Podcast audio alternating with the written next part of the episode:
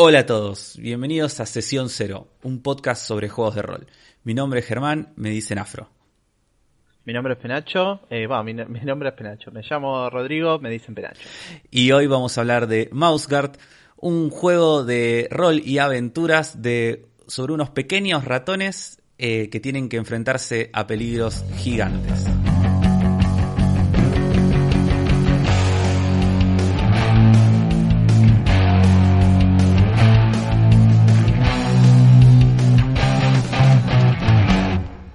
Bueno, eh, arrancamos ahora sí este programa.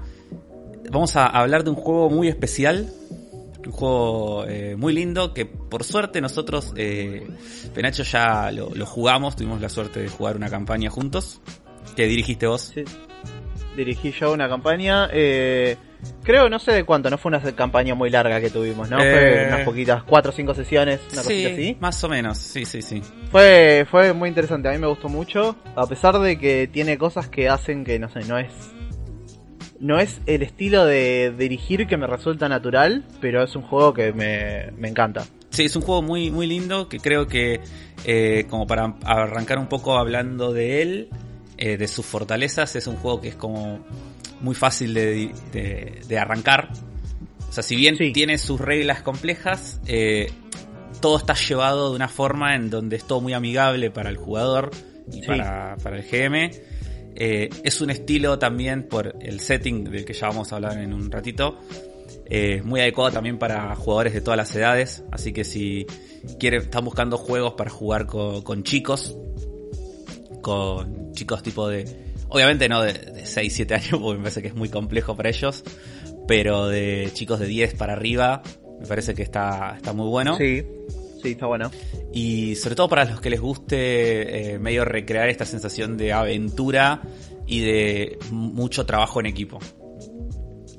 Sí, eh, yo creo que el, eh, si te gusta eh, el, el, rol más clásico, o sea, si aprecias algo del rol más clásico de te doy una quest y los jugadores van en una quest, este me, a mí me parece que es una de las mejores versiones de esa forma de jugar. Sí.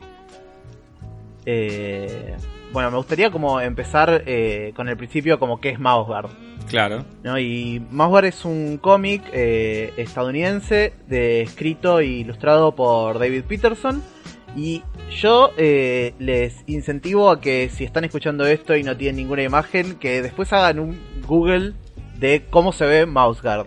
Porque el arte es muy, muy, muy bello, eh, muy evocativo. Eh, los ratones son muy tiernis con sus capitas de colores y y me parece como muy buen take las ciudades medievales claro, no, construidas porque... en hongos, no, en troncos. No dijimos mucho esto, pero es una historia sobre ratones. Sí. Es una historia sobre ratones y todo está a escala de ellos. Claro. ¿No? Como que para ellos una tortuga es un monstruo gigante y no sé, y un, un escarabajo es una montura, una cosa así, sí. o una mascota. Eh, una serpiente es un dragón, tipo. Tal cual, sí. Y. Y da, como este setting da para ese tipo de aventuras de, de, fantasía, pero que acá son mucho más mundanas, ¿no? Porque bueno, sí, los ratones tienen hachas y todo, pero están peleando contra animales salvajes. Claro. Eh, y nada, muy estéticamente muy lindo. Y el setting es muy interesante y tiene una complejidad política que por momentos te roza un Game of Thrones, una cosa así. Sí. Que vos no te la ves venir para nada y, y, se pone todo mucho más interesante y menos genérico de fantasía, ponele. Nada, recomiendo más allá del juego que me parece fantástico, los cómics están muy buenos. A pesar de que no son necesarios para jugar el juego, o sea, vos podés jugar el juego sin haber leído los cómics o sin tener más que un entendimiento muy secundario de lo que pasa en los cómics. Sí, sí, con que sepas que son, ratones medievales, eh, ya está.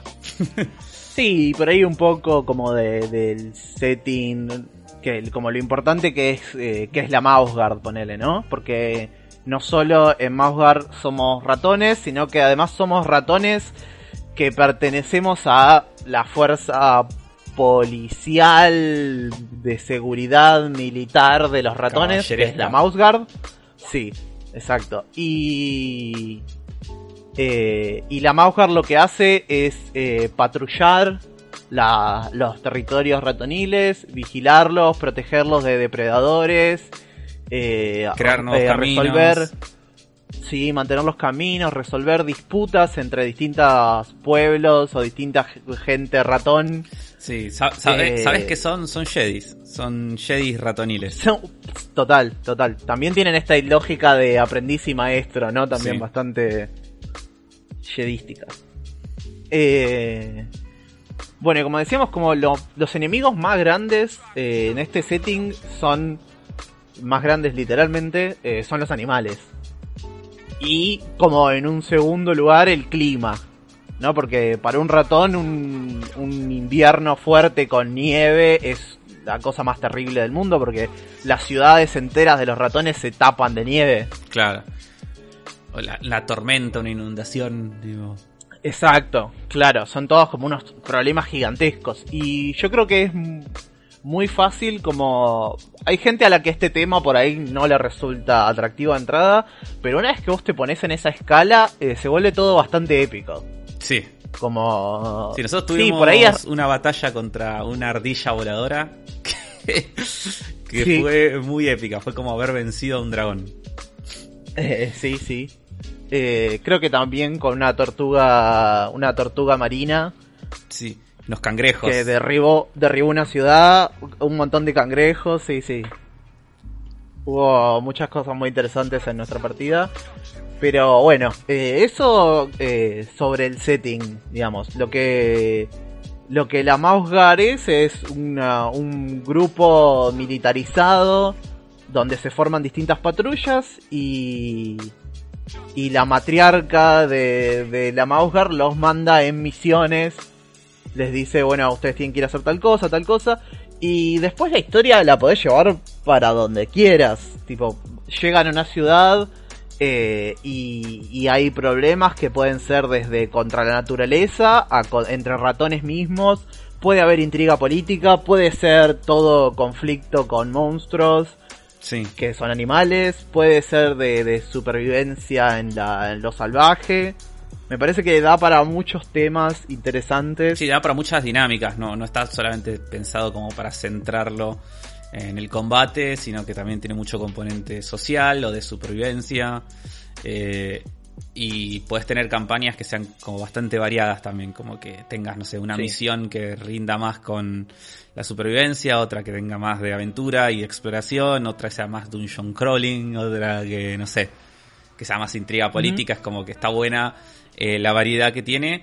Y está bueno eh, cuando hablemos un poco del sistema de juego.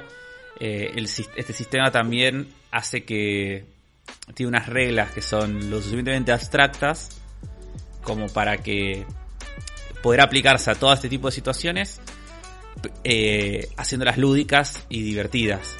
Y que no todas y, que no todas se resuman en simplemente una sola tirada y ya está.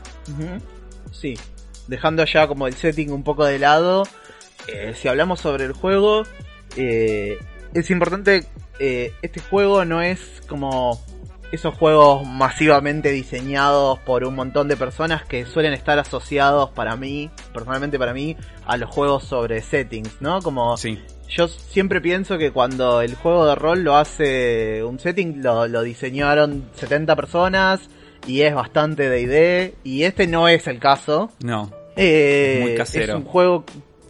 Sí, es un juego como muy indie, asociado a un diseñador indie muy conocido que es Luke Crane. Y el sistema se nota muchísimo la impronta de Luke Crane, como lo, es un sistema más de eh, los juegos tipo Burning Wheel, que es el juego más conocido de este diseñador. Eh, de hecho, el sistema se llama así, ¿no? O sea, se llama. sí, Burning Wheel se le suele llamar al sistema. No, hay, no sé si tiene un nombre eh, como. Yo, no, decía eh, sistema Mouseguard, me parece que se llama. ¿O no? Nunca lo vi referido como sistema Mouseguard, pero te creo. En Torchbearer, que es otro juego de Luke Crane, creo que al sistema le dicen que utiliza el sistema Mouseguard. Pero Torchbearer es muy parecido a Mouse Guard, no tanto como Burning Wheel, ponele. Eh, tenés, Sí. tenés razón, sí. Tenés Sí, razón. sí, sí, Torch, ma- Eh, eh. definitivamente Torchbearer es sistema Mouse Guard. Sí. Sí. Es más parecido a Mouse Guard que Burning Wheel, eso sí tienes razón. Tiene las naturalezas, no me Sí. quiero tampoco abundar mucho, pero tiene No, no, cosas no. muy específicas de Mouse Guard que claramente las hicieron para Mouse Guard y después terminaron cayendo en Torchbearer. Sí. Bueno, todos estos juegos eh, están hechos por eh, Luke Crane y sus amigos en el, sus compañeros en el Burning Wheel Headquarters. Que es un- son diseñadores que la verdad que nos gustan mucho. eh, con, con Afro acá Sí. tenemos como distintos por ahí. Cada, algún juego nos gusta más y otro menos, pero todos como que vemos cosas que nos gustan un montón. Sí. Y, y tal vez Mouse Guard, no sé tanto Torchbearer porque yo no lo leí tanto, pero es el más simplificado creo de todos. Eh, no, sí, sí, es, es- el más simple. O sea, Torchbearer es como es más, un- más complejo todavía. Y es un muy buen punto de entrada. Como Sí. yo creo que si estás por ahí, te interesa Burning Wheel, leíste cosas de Burning Wheel que te gustaría, pero agarrás el manual y decís, uy Dios, qué ¿En bardo, ¿En qué me estoy en metiendo? qué bardo me metí. Eh, Mouse Guard es fantástico punto de entrada, mucho más simple, Sí. mucho más manejable. En el, en el episodio 00 habíamos hablado de que cuando hablábamos de Burning Wheel, que Burning Wheel creíamos que era un juego muy difícil para jugar con gente que no haya leído el manual. Eh, Guard creo que sí se puede jugar si no leíste el manual. Es como... con Sí, que- total. o sea, el GM lo leyó y el resto de las reglas se las puedes ir explicando a los jugadores eh, Sí. en, las primeras en las primeras sesiones y se pueden Sí. ir entendiendo fácilmente. Sí. Yo no quiero incentivar a esta lógica que a mí me parece que es un poco mala que pasa en muchas mesas, que es que siempre el GM lee el manual Y los jugadores no. no. No me parece, pero bueno, es algo que pasa mucho. Eh, es que y, el- el y con no lo vas a sufrir. Sí, no, el escenario ideal es que todos lean el manual, aunque sea la sección, Sí, las primeras que- páginas, pero la, del dicho al hecho hay un trecho. Es como... Sí, total. Y también pasa que eh, lo que pasa con esto, en una pequeña tangente, no quiero abundar mucho, sí, es que vos GM a veces no podés retener todo y que haya por lo menos una persona más en la mesa que sabe las reglas y que te puede dar una mano sí. y que puede revisar el manual rápido mientras vos estás narrando algo para decirte esto era así, esto era así, o que te puede decir, che, esto era así, sí, sí era así, o no, a mí me parece que era de tal forma. Para mí ayuda mucho a que el flujo de la mesa sea más rápido y que no haya tanta carga sobre el GM de aprender las reglas Obvio, sí. etcétera. Pero bueno, Mauger no tiene un gran problema con que los jugadores no saben las reglas. Si no las saben, va a funcionar igual. Va a ser rápido de aprender. Y bueno, no sé si ya nos podemos meter más en como en las mecánicas o qué tiene interesante Eh, Mauger. No, sí, a pleno. Me, me re gustaría ya que eh, empecemos a hablar, ya mencionamos el setting, eh, y mencionamos un poco de, de los creadores, así que contame, o sea, a ver qué diferencia a Mouse Guard de, de otros juegos. Bueno, eh, algo que a mí me parece como interesante de el flujo que tiene Mouseguard es que Mouseguard divide la sesión en dos partes, a las que le llama el turno del GM y el turno de los jugadores. En general el turno de GM es la parte más larga de la historia y el turno de los jugadores es como un finalcito, pero Mouseguard invita al, al GM o a la mesa a jugar con esto, es decir, y capaz puedes empezar con turno de jugadores y después meter un turno de GM y después un segundo turno de jugadores. La lógica es que estos tienen que estar intercalados y que en el turno de GM pasa la narración más intensa en la que vos le decís a los jugadores, bueno, están acá, les pasa esto, ¿cómo Sí. reaccionan? Es la aventura. Les pasa esto, ¿cómo reaccionan? Y en base a las tiradas, cómo se van dando, las cosas se siguen complicando.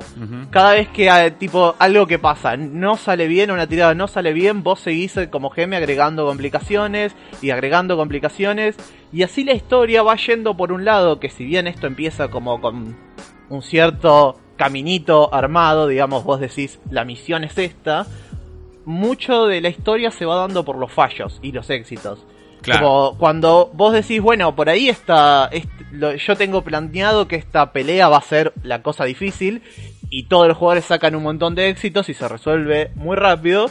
Y después algo que vos lo tenías pensado como una, una cosita pequeña, un problema menor, Se con una serie de fallos se termina complicando y la trama no necesariamente va a ir por donde vos esperás, que es algo que a mí me parece muy importante para juegos que el GM no tenga una historia en la cabeza y los jugadores se apeguen a ella y los jugadores tengan que jugar la película que el GM tiene en la cabeza, sino que sea una narración que va surgiendo y que nadie sabe bien a dónde está yendo, ni siquiera el GM. Claro, eh, un poco también eh, para contar cómo son las tiradas, eh, utilizo un sistema con dados de 6 caras, en donde nosotros vamos a tener un punto por cada stat o skill, y cada punto se representa en un dado.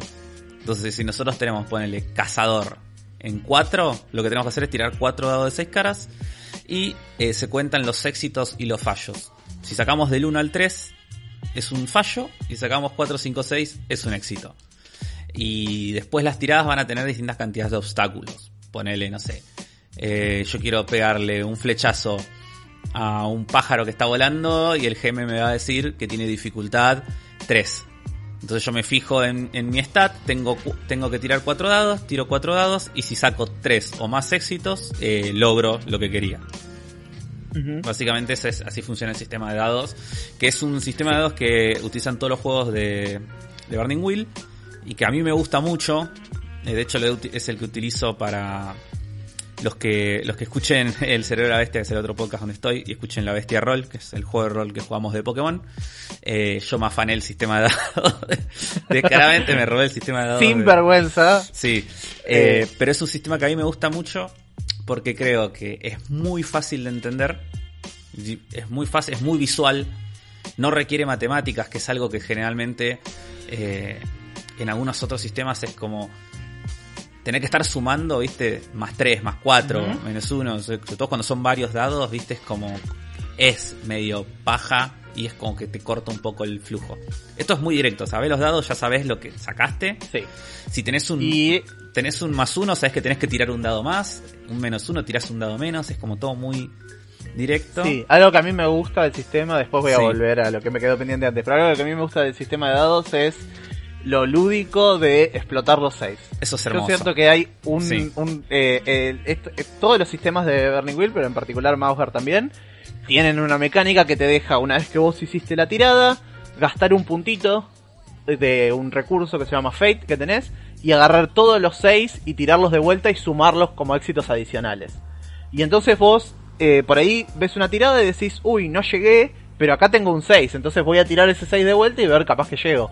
Y, y a veces se pone muy muy divertido cuando sacas un montón de 6 y tipo hay toda la expectativa en la mesa que se genera con los 6 que explotan es muy divertida y hace el sistema. Yo creo que algo de lo que me gusta a mí de Burning Wheel es que son juegos de, de toda esta familia de juegos, que son juegos muy narrativos, pero que tienen mecánicas que son divertidas, que se sienten bien de jugarlas.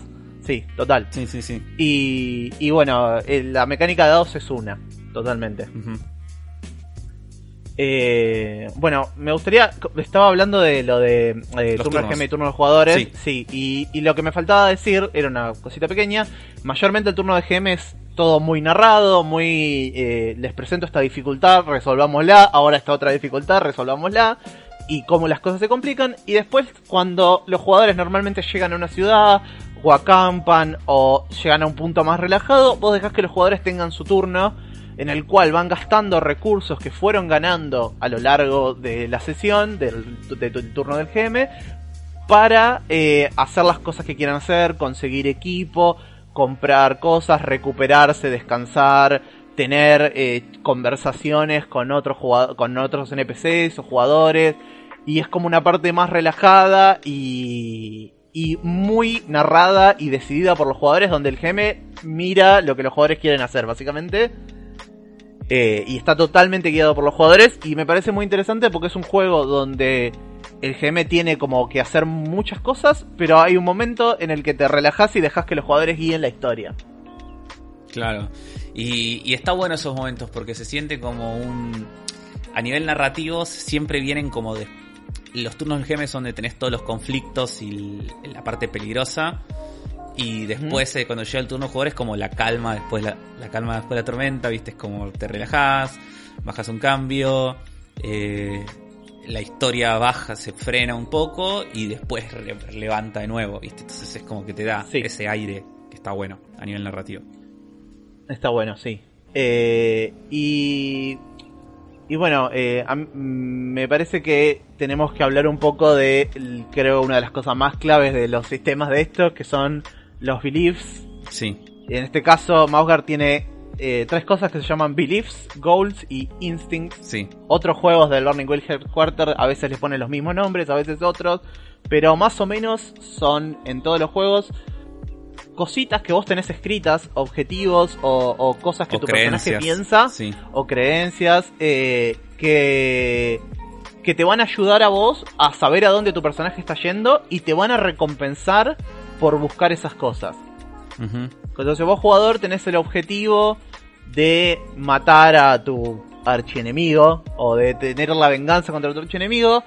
El, como eso está escrito en tu ficha, el GM sabe que vos querés ver eso, que vos te interesa esa historia y va a poner a tu archienemigo una y otra vez en la historia Sí. y va a hacer esta venganza un tema importante en la narración. Además, eh, te sirve para guiarte a vos en lo que vos tenés que jugar como jugador y para saber que a veces que no te conviene desviarte tanto de la trama. Y eso está bueno, digo, porque eh, a veces eh, los jugadores es como... En los juegos más clásicos vos generalmente tenías este sistema de eh, alineamiento, tipo sos bueno, sos malo, sos caótico, sé Sí. yo, pero que son cosas como muy amplias, viste, que no te dicen tanto de los personajes en sí. En cambio, el sistema de beliefs hace a los personajes mucho más individuales, más únicos, y a la vez marca que los jugadores, eh, cada uno siga caminos diferentes. Porque cada uno va a estar Sí. cumpliendo sus misiones y, su- y sus propias creencias.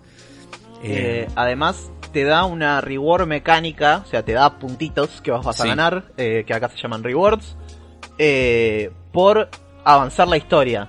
O sea, vos tenés un objetivo y si lo cumplís vas a ganar puntitos. No solo necesariamente si lo cumplís, si luchás para conseguirlo. Claro. Si tenés, muchas veces si entra en conflicto con otra cosa y terminás decidiendo que la otra cosa es más importante que tu objetivo y cambiando tu objetivo o cambiando tu creencia. Todas esas cosas son fantásticas para la narración. Y algo que pasa para mí mucho con estos juegos, que lo aprecio un montón, es que lo que es mejor para la historia también es lo que más puntitos te da a vos como jugador. claro, te recompensa todo por- el tiempo por esas cosas. Creo que algo que pasa mucho en juegos más tradicionales es que vos tenés lo que vos querés hacer como jugador, que es juntar un montón de puntos y tirar un montón de dados y tener un montón de tesoro o lo que sea, que es un impulso natural. Y por otro lado está la mejor historia, la historia que es linda de escuchar, que va a generar las mejores anécdotas, que va a ser interesante. Eh, y cuando esas dos cosas están muy separadas, para mí se generan problemas. Todo este tema del munchkineo, de te pusiste 77.000 puntos en pelear y tu personaje no sabe ni leer ni escribir, de como ese tipo de cosas. En estos juegos no pasan tanto. Pasa mucho que lo que a vos te conviene hacer mecánicamente es también lo que te conviene hacer eh, a nivel historia, o lo que es más interesante a nivel Sí, historia. o te llevan mucho a hacer cosas en las que a hacer cosas en las que tu personaje por ahí no es tan bueno eh, que son incluso vos vas a notar que eh, adrede en estos juegos tanto en Mouse como en Burning Wheel y eso vos te puedes crear personajes que son débiles de entrada Sí. que comienzan mucho más eh, de- con muchos menos stats y muchas menos cosas que otros personajes y en otros juegos vos dirías, "Pe- pero ¿por qué? Tipo, ¿de qué me sirve esto? Y acá vas a ver que esos personajes son los que más rápido empiezan a crecer. Que después vos tenés un personaje que por ahí tiene stats altos que que pasan sesiones y sesiones en donde nunca subió nada, siempre quedó igual porque eh, porque vos en este juego para los fallos son importantes. Digo, vos necesitas Sí. cierta cantidad de tiradas de que salgan mal o que salgan bien o que tengan determinada dificultad, que es lo que te va a marcar eh, qué tanta experiencia vas a ganar en esa- para subir esas habilidades. Y si vos tenés mucho, eh, mucho nivel de esas habilidades, los- lo que necesitas para subirlo es- crece exponencialmente. Sí. En cambio, los personajes que tienen comienzan con poco, están todo el tiempo subiendo nivel. Todo el tiempo subiendo nivel, todo el tiempo mejorando, todo el tiempo eh, creciendo. Y es re divertido jugar esos personajes. Entonces está, está bueno también. Te recompensa un montón para eso. Sí. Eh, totalmente. Y. Y algo que me pasa también con los belief y los goals instinct, para como cerrar un poco ese tema, no quiero meterme tan específicamente que es un belief, que es un goal, que Sí. es un instinct, son pequeñas frases que el juego te explica para qué sirven y qué función cumplen, te van a dar recompensas y al GM le dicen por qué lado empujar a los jugadores. Si un personaje tiene el belief de que su familia es lo más importante y la va a proteger a toda costa, vos sabés que tenés que hacer que haya bardo con su familia, que alguien los quiera lastimar, que haya un problema de ese estilo, porque está ahí en el belief y prácticamente el jugador te está pidiendo, poné a mi familia en peligro así yo me- te muestro mi belief. Claro. Eh, y, y a los jugadores les dan esa guía, les dan una recompensa por cumplirlos, por seguirlos, por eh, enfrentarse a desafíos para llevar a cabo esas, esos beliefs, esos goals. Sí. Eh, ¿Y cuáles son lo- los rewards? Bueno, en, en en particular hay dos puntitos con nombres distintos, los puntos de Fate y los puntos de Persona. Y los puntos de Fate te permiten a vos eh, explotar los 6, que es esto que habíamos dicho que es muy divertido, en lo cual tiras un montón más de dados si habías sacado 6 en tu tirada y llegás mucho más lejos de lo que creías. Eh, y los puntos de persona te dejan sumar dados extras a las tiradas eh, que van a depender de tanto eh, los conocimientos que tenga tu personaje o los o la naturaleza de tu personaje. Esto es una mecánica que es la que también está en En Torchbearer. en Torchbearer, gracias. Eh, que los los ratones tienen una naturaleza, un stat que representa su naturaleza y una cantidad de cosas que están asociadas con la naturaleza ratonil. La naturaleza ratonil está asociada a escapar, a trepar, a esconderse y a, eh, no sé, una buena traducción de foraging no me está saliendo. Sí, a Como- juntar, juntar gilada. Juntar recursos. sí. Gilada. Exacto. Eh, y los. Y la naturaleza te va a ayudar a vos a hacer esas ac- acciones porque estás actuando en cosas que le son naturales a, a tu ratón. Pero también la podés gastar para usarla en otras cosas y ir perdiendo tu naturaleza. Si vos querés sumar estos bonos a algo que no está en la naturaleza ratonil, por ejemplo, pelear de frente con un enemigo no está para nada en la naturaleza ratonil. eh, y usar el bono de naturaleza para esas acciones te va a terminar sacando tu naturaleza Sí. o perdiendo naturaleza, Te vas a volver más humano, por decir una forma. Claro, haciéndolo más civilizado. Sí. Y eh, lo que pasa en este juego es que si tu personaje en algún momento llega al máximo de naturaleza o al mínimo, eh, se retira de la campaña. Sí. Eh, en el caso de llegar al máximo de naturaleza, Sí. tu personaje prefiere vivir eh, eh, en el bosque, Se vuelve feral. En, lo, en, lo, en lo salvaje y se vuelve más un ratón feral que un ratón civilizado. Y en el caso de eh, perder naturaleza y llegar al mínimo de naturaleza, tu personaje prefiere eh, vivir en una ciudad tranquilo leyendo libros y no Sí. hacer estas cosas Sí, sea aventurosas y extrañas. Exacto, sea hamburguesa. Esa hamburguesa. Eh, y bueno, esto está asociado a, a las rewards y a cómo eh, vos vas gastando estos puntitos para hacer distintas cosas, para sumar a tiradas, para tener bonos en distintas tiradas. Y Mouseware también tiene un, un extra recursito, ponele, que son los checks. Que los checks los ganás cuando vos decidís usar tus eh, traits, que tampoco lo expliqué, pero básicamente los traits son distintos rasgos que tiene tu personaje. Son que vos los podés habilidades elegir- especiales. Sí, podremos decirlo así. eh, que vos podés elegir usarlos a tu favor o en tu contra. Por ejemplo, si tu personaje es valiente y tiene el trait de que es valiente, vos podés hacer eso para ganar un bono en una pelea contra un enemigo terrible porque tu personaje no tiene miedo y va a hacer esa pelea mejor. O podés hacerlo tomar una muy mala decisión y decir que es muy arriesgado contra ese enemigo terrible y Pero por igual. eso el enemigo terrible tiene un bono contra él. Sí. Eh, y eso a vos te va sumando checks.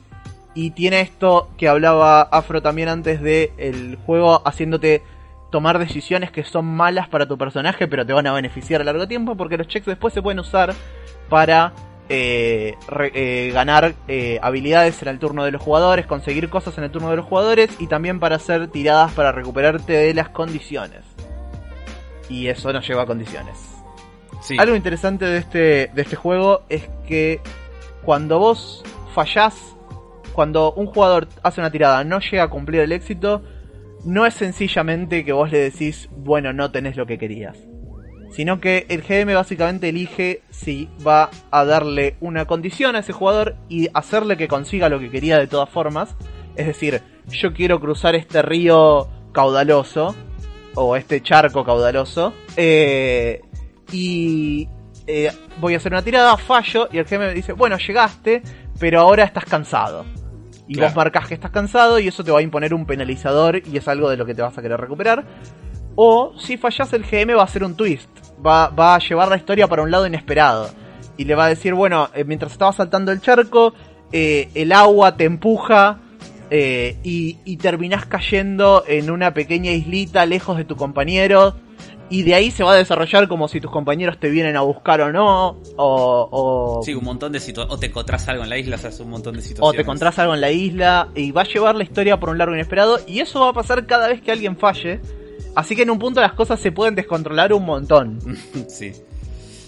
Y. Eh, ¿Y cómo, cuando vos eh, en este juego, o sea, estamos jugando y de repente nos encontramos, ponele, con uno de estos combates o una de estas situaciones que requieren eh, resolver un problema muy grande, ¿cómo, cómo se hace? Bien, este sistema tiene un, un, un sistema de conflictos, de conflictos extendidos, podríamos decirle. Vos podés resolver todo en una tirada, ¿no? Sí, Quiero matar a una serpiente, si no es importante para la historia, no querés perder un montón de tiempo de la mesa acá, es una tirada, listo, le ganamos o perdimos contra la serpiente, o, o pasó algo. Pero también tiene un sistema de conflicto extendido que te deja meterte más en el momento a momento de un conflicto. sí, Y está bueno que es un sistema muy abstracto eh, y que sirve para cualquier tipo de conflicto o para la mayoría de los conflictos imaginables, por lo menos para mí, eh, porque te deja resolver discusiones, peleas, persecuciones, negociaciones, unas batallas, batallas gigantes, eh, grandes discursos, como cualquier cosa interesante que vos quieras llevar al momento a momento se puede traducir a un conflicto. Eh, y los conflictos funcionan con unas cartitas que vienen en el juego, eh, que si te lo compras vienen unas cartitas preciosas. tampoco son necesarias, digo, pues sí, No son necesarias para nada, Sí. pero son muy bonitas. son muy lindas. Eh, No vamos a negar que no. y eh, hay cuatro acciones distintas y vos lo que haces es programar, digamos, eh, decidir un orden en el cual vas a hacer esas acciones de tres en tres. Sí, Entonces, el GM también, es el, ese es el punto. Exacto, exacto. En un conflicto entre jugadores serían dos jugadores los que harían esto, Sí. pero en un conflicto entre un entre un NPC, un personaje del GM y un personaje jugador, el GM también pone las acciones que va a hacer. Las acciones son eh, atacar, defender, maniobrar y eh, una finta, Sí. hacer una finta, eh, fintar. Eh, y las acciones tienen distintas interacciones entre sí. Algunas acciones cancelan otras, te dan habilidades en el conflicto. Básicamente, al principio de cada conflicto vos eh, le generás un, un- una disposición que es como tu vida, Sí. tu HP en este conflicto, que si tu disposición en algún momento llega a cero, vas a perder el conflicto y el que no llegó a cero va a ganarlo. Y te das un objetivo, que es lo que querés lograr. En, un, en una pelea, tal vez el objetivo es matar a la otra persona, o tal vez es desarmarlo.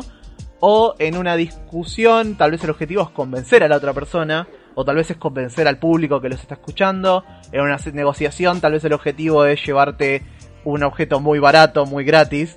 Eh, y y el, eh, en- con esta serie de ataques, defensas y maniobras y fintas, lo que vamos a hacer es eventualmente lograr nuestro objetivo y después vamos a ver qué tanto nos eh, redujeron de nuestra, de nuestra disposición a nosotros, qué Sí. tanto tenemos que ceder en este conflicto. Entonces, eh, lo que genera es que si vos ganaste como un eh, perfecto del conflicto, yo no perdí nada de mi disposición y vos perdiste todo, estás en cero, yo voy a tener exactamente lo que quería y no me podés pedir nada. Pero si vos me sacaste un poco de mi disposición, yo tengo que hacer y, eh, Una concesión. Una concesión, exacto, y Sí. incremencialmente según a cuánto te sacaste. Si me sacaste casi todo, te voy a tener que dar algo muy grande de lo que vos querías Claro. para que vos me des lo que yo Y quería. Esto, esto está re bueno eh, porque primero que te sirve en primer lugar como para resolver conflictos entre jugadores, es muy útil. O sea, que es la situación que pasa todo el tiempo en cualquier mesa de rol, que es un jugador quiere hacer algo, el otro jugador quiere hacer otra cosa, no se ponen de acuerdo y están una hora discutiendo ah, eh, Total. al pedo. Este juego lo mecaniza, entonces directamente haces un conflicto, tiran los dados y se decide lo que, lo que quien juegue mejor en, esa, en ese conflicto. Y por otro lado, el hecho de la concesión también está muy bueno porque hace que la historia nunca sea tan eh, blanco o negro. Siempre van a, a pasar cosas y las condiciones incluso de lo que vos tengas que conceder pueden llevar a situaciones eh, muy interesantes.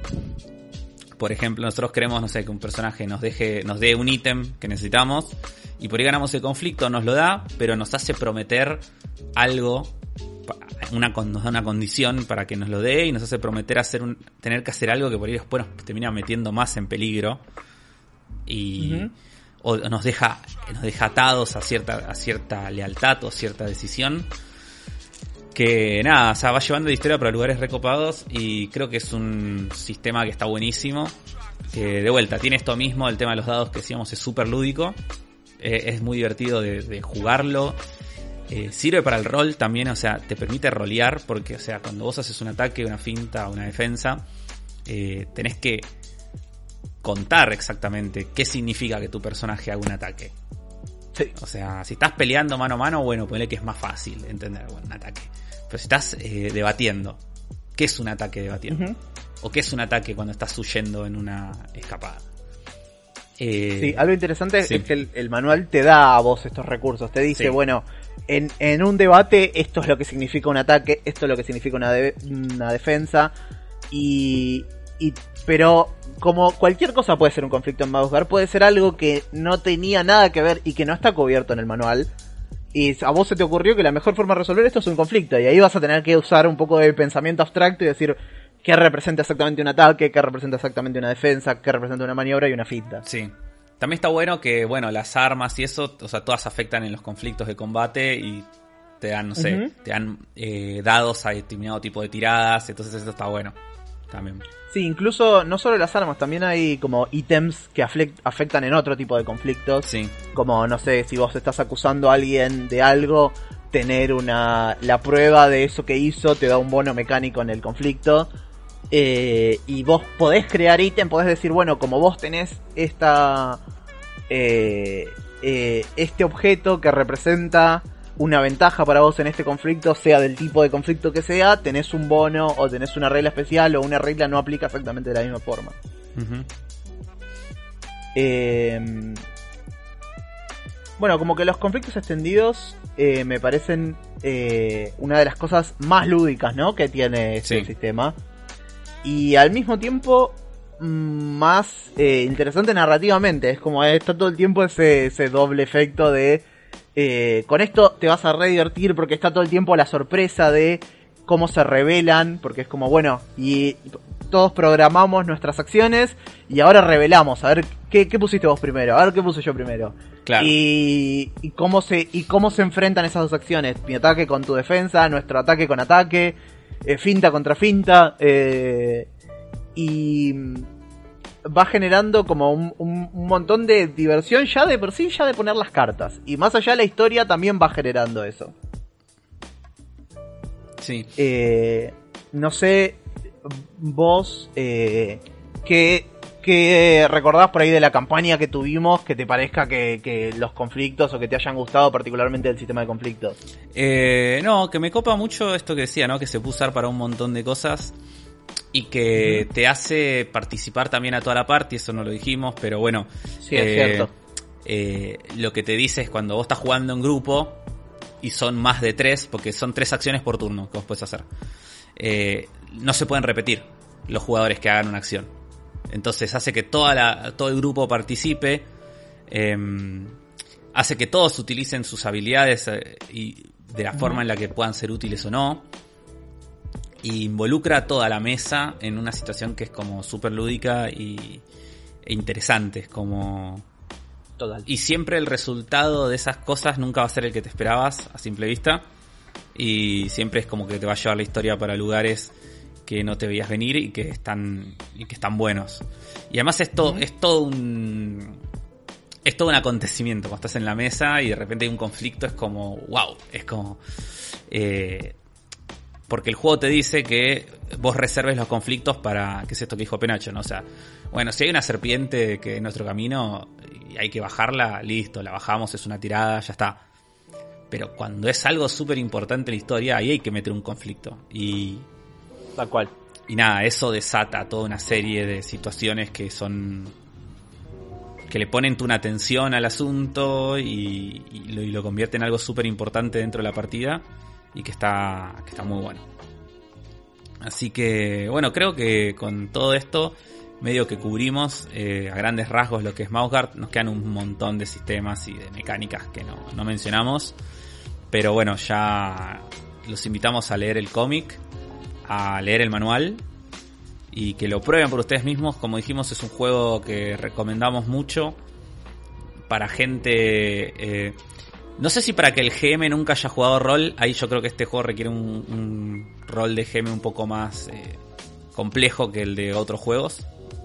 A mí me gusta que tiene una guía para el GM, o sea, Sí. te ayuda a vos, te dice, eh, hace esto, hace lo otro. Sí. Te va dando bastantes indicaciones de cómo hacerlo. Sí, Sí, tal vez no es el mejor primer juego de rol. para el GM. Creo que hay juegos más simples para un GM. para los para jugador sí. Yo diría que para re puede ser el Sí, primer o sea, juego. si vos Sí. ya venís jugando, o sea, siendo GM de otros juegos y querés meter en el mundo del rol a gente que no haya jugado, me parece que sí se pueden reenganchar con Mosgard. Y sobre todo el, el setting es una cosa que va, si bien va a espantar a algunas personas, también va a enganchar a un montón otras que, Sí. que quizás con un setting más oscuro, más dark and gritty y tétrico no engancharías. Sí, que no es por decir que este setting no pueda ser oscuro. No, no, puede, puede, si pero digo, o sea, gusta. tenés ratoncitos con capitas. Es O como- sea, la naturaleza puede ser muy oscura si nos ponemos como a hablar al respecto. Pero eh, sí, también puedes contar una historia muy eh, de capa y espada, totalmente heroica Sí, y sin muchos matices. Y funciona perfecto. Pero también funciona para otros otras historias más políticas, más grises, más cargadas. Eh, y a mí me parece que este juego, si eh, en tu grupo hay gente amante de los animales o como que les gusta, ah, me pasa mucho eh, en mi vida que eh, gente a mi alrededor le gusta mucho el tema eh, Animal Facts, datos de animales Sí. y cosas que hacen los animales y que eh, e- este juego me parece fantástico para eso. Parece que es como si vos sabés algo raro que hacen las ranas o, y, y- y querés hablar al respecto y querés interactuar con eso a nivel eh, un pequeño ratón, eh, la vas a pasar muy bien con este juego. sí, sí, 100%. Eh, bueno, no sé si Eh, estás... sí, yo no, no, me parece que ya no, no tengo nada más para agregar sin... Nos podríamos extender horas eh, metiéndonos más en detalle, pero no es la idea de este programa. Así que... Nada, los invitamos entonces a, a que, a que descarguen el cómic, el juego, lo busquen, lo, lo compren, lo jueguen. Y si quieren ver, si quieren saber bien cómo se juega exactamente, eh, no se vayan y sigan escuchando que ahora vamos a jugar una sesioncita de muestra.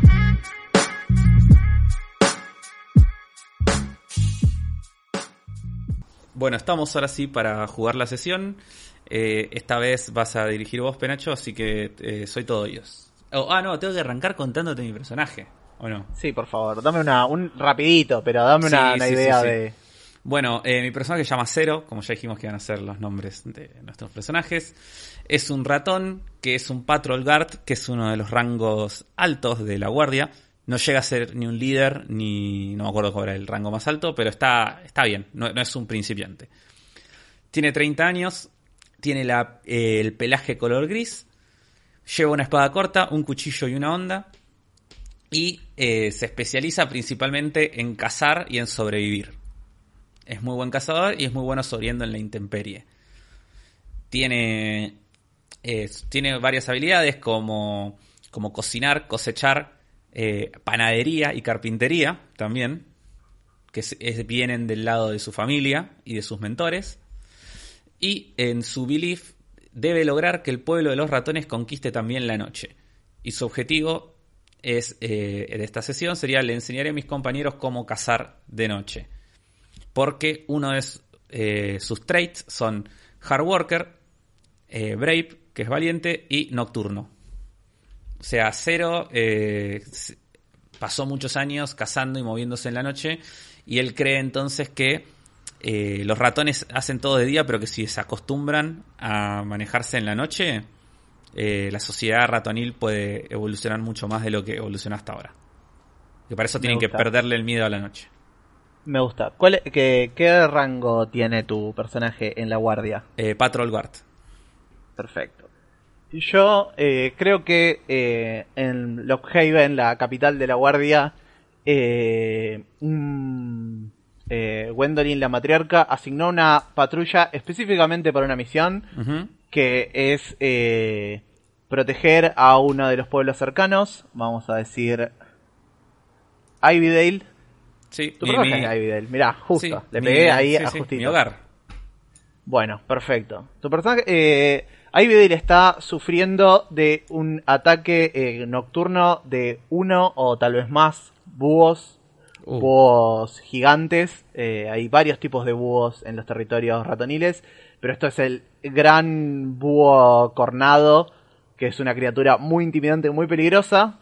Eh, y en Ivydale se, se han observado últimamente por lo menos uno, pero no sabemos si es el mismo que vuelve a atacar constantemente o si hay más de uno.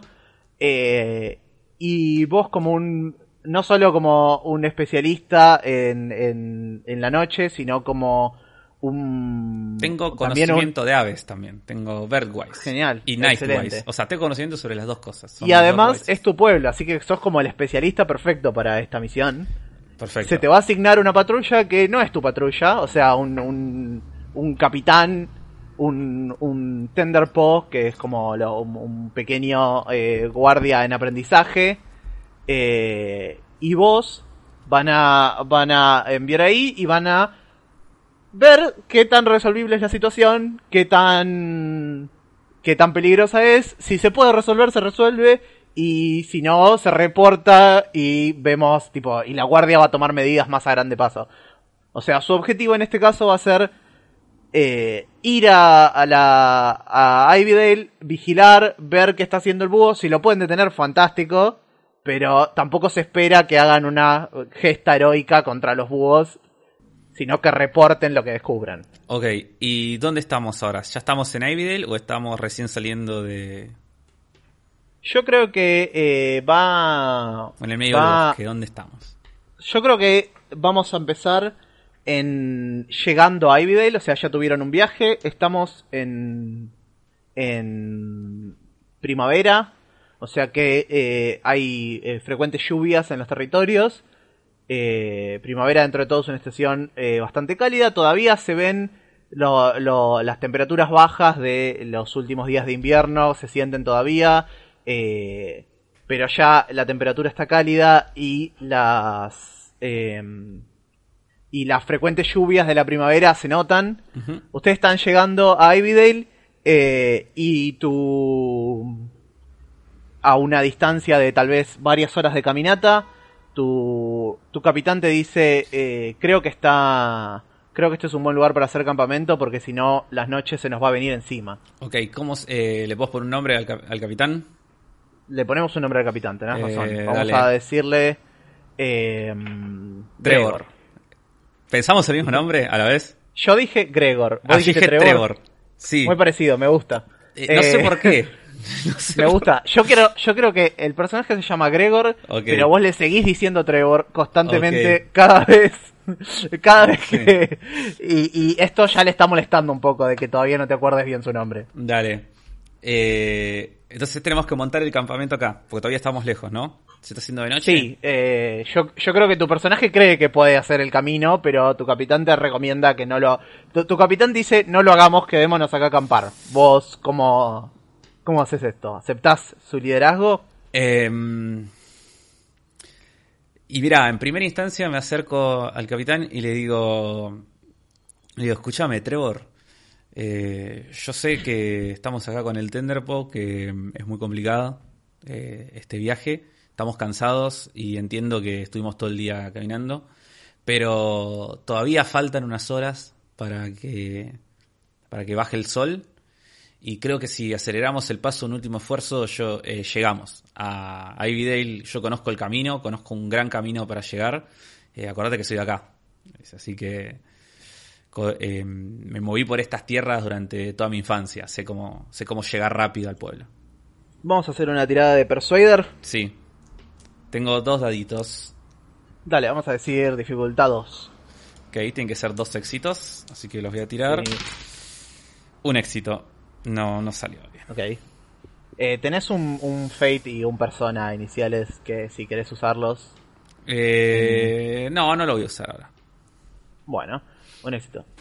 Eh, la claramente eh, lo que eh, a tu capitán no le gusta esto de que te sigas confundiendo su nombre y no confía del todo en tu criterio.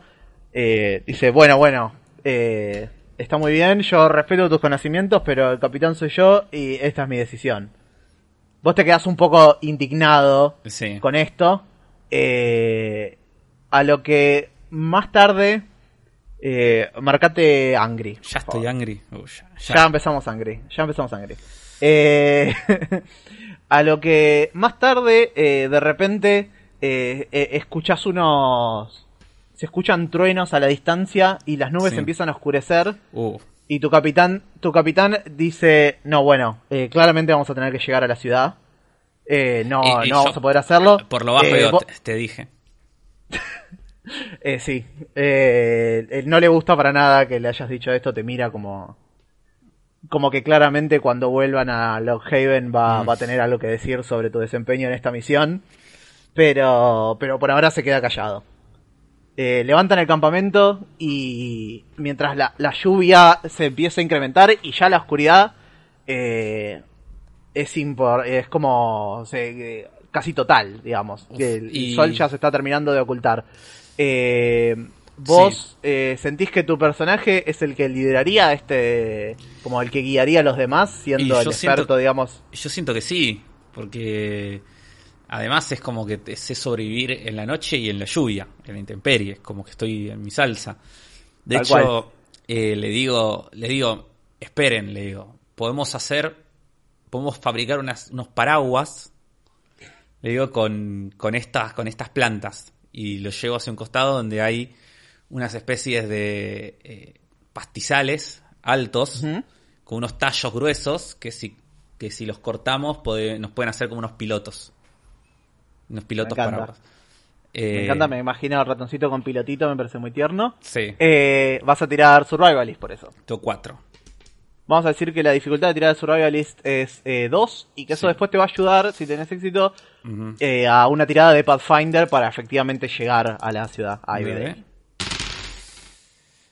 Uf, eh, dos éxitos. Bueno, eh, entonces ahora vas a hacer una tirada de Pathfinder Sí. de dificultad 3 Sí. y tenés un dado extra para tengo, hacerlo. tengo dos de Pathfinder Por- y un dado extra. Voy a tirar tres dados. No sé si querés usar tu persona o no. Y acá, mira, justo. eh, ya tiré los dados. No sé si puedo usar el persona ahora. No hay problema, podemos editarlo para el caso porque me Dale. parecía me pareció una decisión lógica por ahí. Sí, Si querés, eh, podés sumar un dado o podés eh, gastar el persona para eh, sumar tu naturaleza.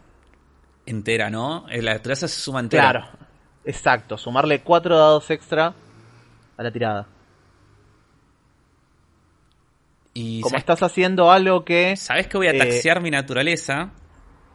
O sea, mi no necesariamente ataxeas, porque yo creo que esto es, eh, es- está dentro de escapar, esconderse, Mm. que es bastante ratonil. Ok, mi naturaleza es 4. Así que voy a, tirar, voy a sumar 4 dados más. Acá yo había sacado con mis 3 dados originales un solo éxito. Ok, Y voy a tirar 4 dados nuevos. Entonces, a ver si conseguís los naturaleza. dos que te faltan. Y dos éxitos más. Llego justo a los. 3. Perfecto. Llegan a, a Ivydale y notás, eh, ¿hace cuánto no llegas vos a... a- Uf. no venís a Ivydale? 3 años. Ok, bastante tiempo que llevas como en Lockhaven o en otras regiones. Sí, sí, dando vueltas Eh, por ahí. Perfecto.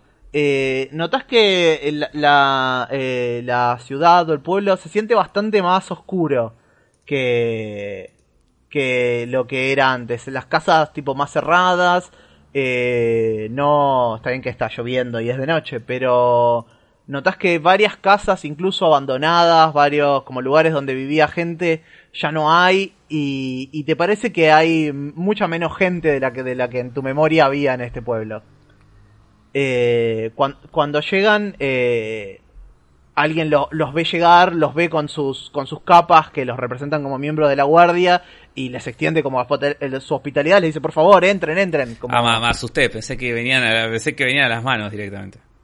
no, Eh, no, no, eh, esta es como la reputación de la guardia en este caso lo- los ayuda a bien, rápidamente como saben que vienen a ayudar con el problema que tiene Ivydale, entonces eh, los invitan a, a met- a meterse a, a un a un hogar como como cálido con un fuego prendido para que se sequen y se eh, Bueno. calienten. Pongo mis manos Y- sobre el fuego y, y me sacudo tipo, tipo perro. así. y- Me encanta. Eh, lo. Eh, esta. La, la persona que los acabo de invitar a pasar se llama. eh, vamos a decir. Marta. Eh, y es eh, la tabernera del pueblo, pero a esta hora y con esta tormenta la taberna está más bien vacía. Y es básicamente un hogar más. Eh, y eh, les dice, ustedes están aquí por eh, lo, lo de los búhos, ¿no? Eh, sí, sí, sí, sí, señora. Estamos. eh, Marta, la conozco yo, a Marta. ah, Eh, tiene sentido, puede ser. Sí, sí, digo, eh, sí, Marta, estamos, venimos por los búhos. le digo. Eh, cuando me enteré de que de lo que estaba pasando, me ofrecí voluntario para venir. Vamos a hacer de cuenta Eh. que me ofrecí voluntario para venir. Vamos, te ofreciste voluntario, me parece válido. Sí, sí. Eh, gracias, la verdad que, que estamos todos aterrorizados y la mayoría de, de mi familia ya se, se escaparon del pueblo. Yo no quiero, no quiero dejar el negocio, pero estaba pensando en que lo mejor era irme. No, Le digo, Eh, ¿falta? eh, ¿Se fue mucha gente del pueblo? la, eh, la verdad que sí, todos se han escapado hacia pueblos vecinos esperando... ¿Y mis padres? Eh, Mis padres, que llaman Leonardo y Beatriz, que son carpinteros, eh, viven acá, en Ivydale. ok, vos no tenés contacto con ellos también hace tres años. Eh, no, no, no, no. Ok. No Eh, sé nada de ellos Marta hace te, tres años. Marta te va a decir, em, no... eh, son de los que todavía se quedan, pero creo que escuché algo de que estaban planeando en irse. Bueno, me alegra que haber llegado antes Espero, de que se vayan. espero que, los puedas encontrar. Con suerte no, no deben haber partido hoy por la tormenta. Me parece muy bien. Y le pregunto, ¿el búho hace cuánto que... ¿Cuándo fue la última vez que apareció? Eh, vos, vos ves como su gesto se, se, se deprime claramente de tener que pensar en esto. Te dice, eh, la última vez fue hace dos días. Eh, se, se llevó a, a, a varios miembros de la familia Thompson. Familia Thompson. Sí, A Homero. no sabemos si... Homero Thompson. Sí, exactamente. Y, a, y a, a Homero Thompson y a sus dos hijos. ok. Eh, Eh, sí. Dice, fue, fue, fue trágico realmente, pero no podemos hacer nada. Es una bestia eh, demasiado para no- las, las armas y, y, y nuestra- nuestras pequeñas ondas. Y, No lo podemos rechazar. y te hago una pregunta, eh, GM. Em, yo tengo eh, Birdwise, tu conocimiento de aves. ¿Cómo lo podría usar en este caso? Eh, ¿Podría de alguna manera eh, averiguar o saber eh, esta especie de, de aves eh, cuándo podría llegar a atacar de vuelta en base a mi conocimiento? Si podría llegar a atacar esta noche o cuánto falta para su próximo ataque? En base a toda la información que me está contando. Claro, como que el Wise puede ser invocado para ayudar a una tirada. No puede, no es una tirada en sí misma. Pero yo ahora podría Entonces tirar vos- un will, ponele. podrías tirar, a ver, ¿qué will tenés? Podrías tirar incluso eh, Survivalist o... ¿cuál, ¿Cuál era tu objetivo? Perdón, vamos de... ¿Qué es lo que querías lograr? Mi, lo que yo quiero hacer en este momento es eh, tener, saber cuándo va a atacar de nuevo esta ave. Ok, eh, lo que podés hacer es tirar, vamos a decir, Weather Watcher y sumar el bono por tu Wise Sí. porque eh, vas, a, vas a saber en qué clima es ideal para atacar. Ok, ¿y cuánto le sumo? ¿Un dado por el Wise? Eh, vos podés eh, gastar un Fate para rerolear cualquier dado fallido, si Sí. es algo relacionado al White, un dado fallido, o un persona para rolear todos los dados fallidos, en este caso va a ser un Fate supongo, eh, o podés sumar un más uno a las tiradas de tus compañeros. Y no tengo. Pero en este caso que- no tenemos un compañero que tire por vos, así que nada. Eh, vas a tirar, vas a tirar una tirada de Weather Watcher, dificultad 1, y eh, si llegas a fallar, podés usar tu Wise para volver a, a rerolear un dado. Bueno, vamos a tirar dos dados que tengo acoso y tengo un éxito. Excelente. Eh, bueno, ¿sabés que este clima y esta oscuridad es ideal para el búho? A que al búho le gusta La noche. que la- la- las tormentas intensas le parece que es el mejor momento para sacar a las presas de su escondite y llevárselos eh, a esta especie de búho en particular. Y le digo, le, Eh, le informo de esto a Marta. Digo, Marta, eh, con este clima el búho es muy probable que ataque esta noche de vuelta. Qué, qué terrible. ¿Y eh, qué deberíamos hacer?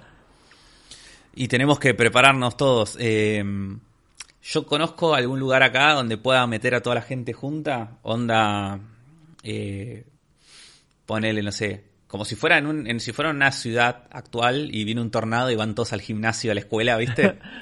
Vamos a, des- vamos a decir que sí, que... Hay un que- ayuntamiento o algo donde puedan meter a toda la Vamos a gente. decir que. Evidale está constru- construido eh, eh, cerca de un tocón de árbol Sí. y que hay como un- una, una red de cuevas por abajo que en general se usan para guardar eh, distintos recursos y donde se esconden siempre que hay algún ataque de animal o, Bueno, o algún a- otro tipo de peligro ambiental. a organizar entonces una evacuación y que toda la gente vaya ahí, digo, porque el búho va a atacar en cualquier momento esta noche. Perfecto, entonces salen tipo a la, a la calle eh, Sí. a, a- a gritarlo, digamos, a los cuatro vientos. Eh, no, vamos a, pedirle a ¿O ella que es? nos ayude y vamos a buscar un par de personas ahí, que supongo que en la, en la posada había un par de ratones más, Sí, y vamos a, a ir eh, con calma, con nuestra autoridad de guardia, vamos a organizar tipo como si fuera un simulacro de incendio, así con calma. Vamos a intentar que la gente no se vuelva loca.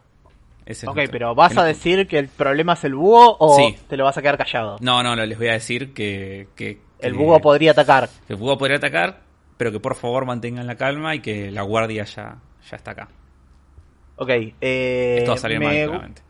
me gusta esto porque vos no tenés la mejor eh, oratoria, precisamente. No, de hecho tengo cero en oratoria. Tengo dos en persuasión. No sé si. Perfecto. Lo que vamos a hacer es tirar con eh, eh, como beginner's luck, con suerte de principiante, Sí. tu will, y la dificultad va a ser el doble, o sea, esto sería una dificultad 2 y va a ser 4, Ok.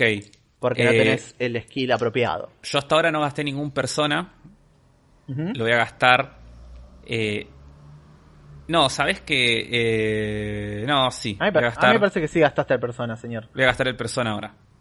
¿No, no lo gastaste antes cuando tapeaste tu naturaleza? Ah, es verdad. Te queda Fate para Rerolear. para rerolear o para razón, explotar. Estoy pero gastando recursos a, a lo pavote. A ver. Cuatro dados. Ah. Me lo vas a creer. Me salieron cuatro éxitos. O excelente. sea, me salieron dos supuesto. 6, un 5 y un 4. O sea, jamás tiré tan bien los dados. Me encanta. Ahora que, no- que estás a distancia tenés suerte con los dados. Sí. Eh, bueno, la, eh, la, la evacuación sale muy bien, muy Ordenada. smooth, todo muy suave, nada, ningún problema. Eh, la gente como entiende que, que se tiene que comportar y que no... Y confía en que la guardia ahora los va a proteger y que ya no hay razón para tener pánico. Eh, entonces llevan a todos y los esconden en estas cavernas, depósitos que tiene Ivydale.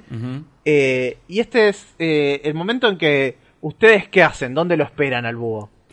Y lo vamos a esperar arriba de este tocón, escondidos.